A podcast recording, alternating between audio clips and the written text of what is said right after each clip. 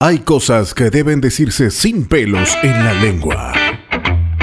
Y hay situaciones que definitivamente no deben callarse.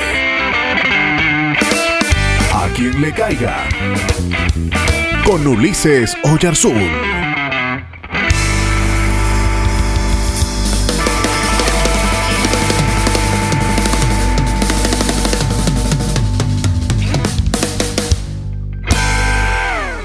El movimiento que registra los evangelios como un verdadero peligro a la vida de las personas que deseaban acercarse a Dios era el fariseísmo. Jesús lo resistió con firmeza.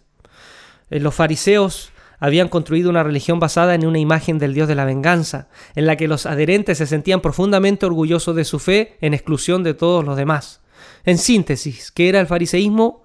Un movimiento que perseguía la piedad y como resultado de sus prácticas estimulaba un rechazo y desprecio a todo aquel que no practicaba la fe como ellos. Lo lamentable es que hoy el fariseísmo sigue vigente. Pero ¿para qué les voy a contar sobre teorías, historia? Mejor les cuento una narración. ¿Les parece? Y esta es una historia que pudo haber sido real. Es la historia de Manolo. Manolo le decíamos. Flacucho, encorvado, mechas tiesas y de un carácter pusilánime. Siempre lo vimos en la esquina, amigo de los amigos, con sonrisa ligera y conversación generosa pero nadie esperaba tamaña tragedia. Un día ya no le vimos en la cancha de fútbol ni en el club deportivo. Un día ya no escuchamos su sonrisa en la esquina, ni le vimos junto a los muchachos del barrio. ¿Qué pasó? De pronto, ¿saben qué?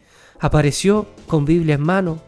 Era él, pero no era él. Pasó el tiempo y cada vez que lo encontrábamos nos hacía sentir como enfermos infecciosos. Nos miraba con desprecio y ya dejamos de ser personas. Pasamos a ser, según él, pecadores. ¿Qué te pasó, Manolo? Que ahora, después de años, te dicen, Pastor Manuel. ¿Qué te pasó? Que ahora siempre hablas de la ira de Dios y pareciera que está a tu servicio, porque curiosamente está siempre la ira de Dios sobre todos aquellos que no pensamos igual a vos. Nos alegramos que la vida te haya premiado y que ahora ya no vives en el barrio, en aquel barrio pobre que te vio nacer, sino que te fuiste con tu familia a un lindo condominio. En verdad nos alegramos. Pero, ¿no serán estas bendiciones que tienes una razón grande para vivir agradecido y lleno de amor?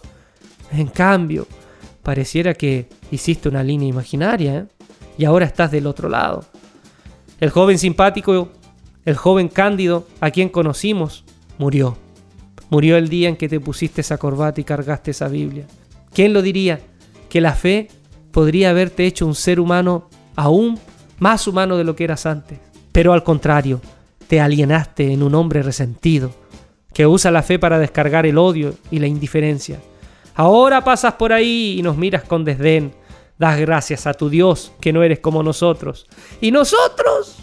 Desde nuestras miserias y limitaciones, damos gracias a la vida de que no nos hemos convertido en alguien como tú. ¿Todavía estás ahí?